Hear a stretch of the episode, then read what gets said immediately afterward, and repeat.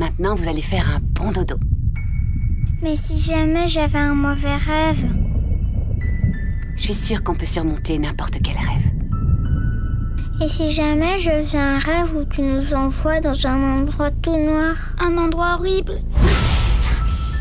Salut spoilers, c'est Mehdi au maïs avec une voix un petit peu cassée, c'est ça de parler trop de films. Et mon coup de cœur, cette fois je suis content de parler de séries, en plus de séries horrifiques SF, c'est un petit peu ce pourquoi j'ai aimé le cinéma, c'est le genre. Et mon coup de cœur, c'est The Hunting of Hill House de Mike Flanagan, une série qu'on peut trouver sur la plateforme Netflix que j'ai découverte il y a plusieurs années. Et j'y reviens très régulièrement, ne serait-ce qu'en pensée, parce qu'elle hante. Et c'est le cas de le dire, parce que ça parle de maison hantée, justement, et ça reste. C'est une série qui est à la fois majestueuse et poisseuse dans sa capacité à s'agripper dans chacun de vos neurones et à ne plus vous lâcher. L'histoire de cette fratrie des frères, des sœurs, qui se retrouvent euh, dans la maison qui les a vus grandir, une maison hantée, la maison hantée la plus célèbre des États-Unis. Et là, elle va devenir le territoire à la fois de l'horreur, mais aussi des histoires intimes, euh, des histoires familiales, des histoires intestines. Parce que The Hunting of Hill House, n'est pas seulement euh, une espèce de programme de maison hantée euh, justement programmatique qui enchaîne les jumpscares à des fins purement divertissantes ou presque à des fins qui attiendraient à une forme de parc d'attraction. Non, The Hunting of House, c'est beaucoup plus que ça. C'est vraiment utiliser les codes du genre pour raconter autre chose, pour raconter les déchirements familiaux, pour raconter les traumatismes intérieurs. Et en ça, Mike Flanagan fait de cette série quelque chose d'assez hybride et d'assez intéressant sur le point de vue émotionnel, parce qu'à mon sens, et en tout cas, encore une fois, très personnellement, je n'avais jamais eu peur et eu envie de pleurer en même temps aussi fort en regardant quelque chose. Si je devais avoir un comparatif sur le cinéma, j'aurais volontiers parlé de Mr. Babadook, dans cette capacité justement à faire euh, confondre l'effroi absolu et l'émotion la plus dévastatrice. Et je me souviens plusieurs fois dans cette série je me souviens avoir eu extrêmement peur, mais en ayant envie de pleurer tellement fort. Et ça, c'est toute la majesté de la mise en scène. L'intelligence, justement, euh, de, cette faculté à malaxer les codes du film de, de, de, de fantômes, des séries de fantômes. On a quasiment vu toute l'imagerie de ça. Mais à la remettre au goût du jour parce que on y raconte enfin quelque chose, parce que les personnages qui sont comptés ont du coffre, ont du corps.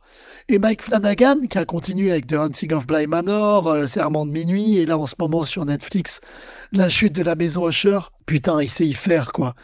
Il sait prendre son temps, il sait raconter, il sait poser les froids comme on veut, comme on peut, comme on a envie de l'avoir. Pas de manière mécanique avec un jumpscare, mais une peur plus diffuse, qui inonde à la fois dans la lumière, dans les décors, dans les personnages, dans les costumes. C'est tout un décorum qui est convoqué et qui nous empoigne dès le début de Hunting of Hill House.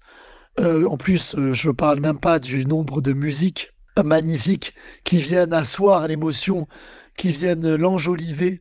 Euh, voilà, encore une fois, on risque de me répéter par rapport à tout ce que je viens de dire. Rares sont les séries horrifiques qui m'aient à ce point touché psychologiquement. Et encore une fois, on, est toujours au nerf de la guerre. Une bonne série, un bon film soigne la psychologie de ses personnages et soigne ses personnages.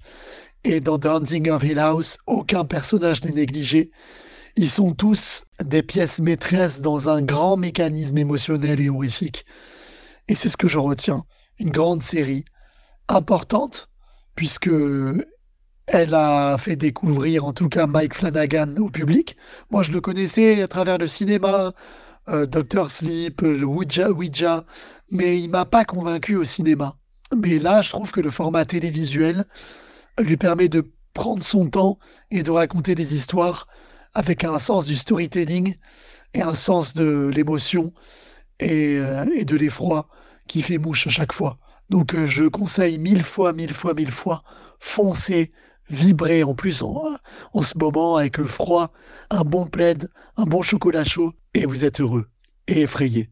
Et moi, je vais aller prendre un, thé chaud aussi parce que là, c'est très chaud ma voix. Je vous embrasse toutes et tous. Et vive les séries, et vive le cinéma, et vive l'art. Pourtant, on n'est pas comme toutes les autres familles. On est différents. Parce qu'on a grandi là-bas. Hill House.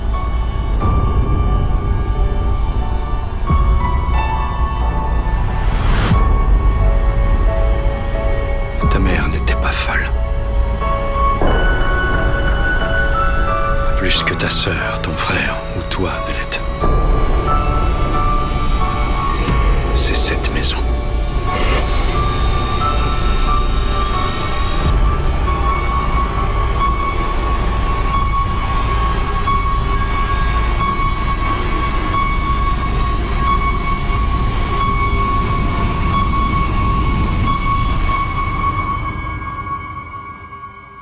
Cet horrible rêve que tu craignais de faire, il ne pourra plus te faire de mal. Bien sûr que je te réveillerai.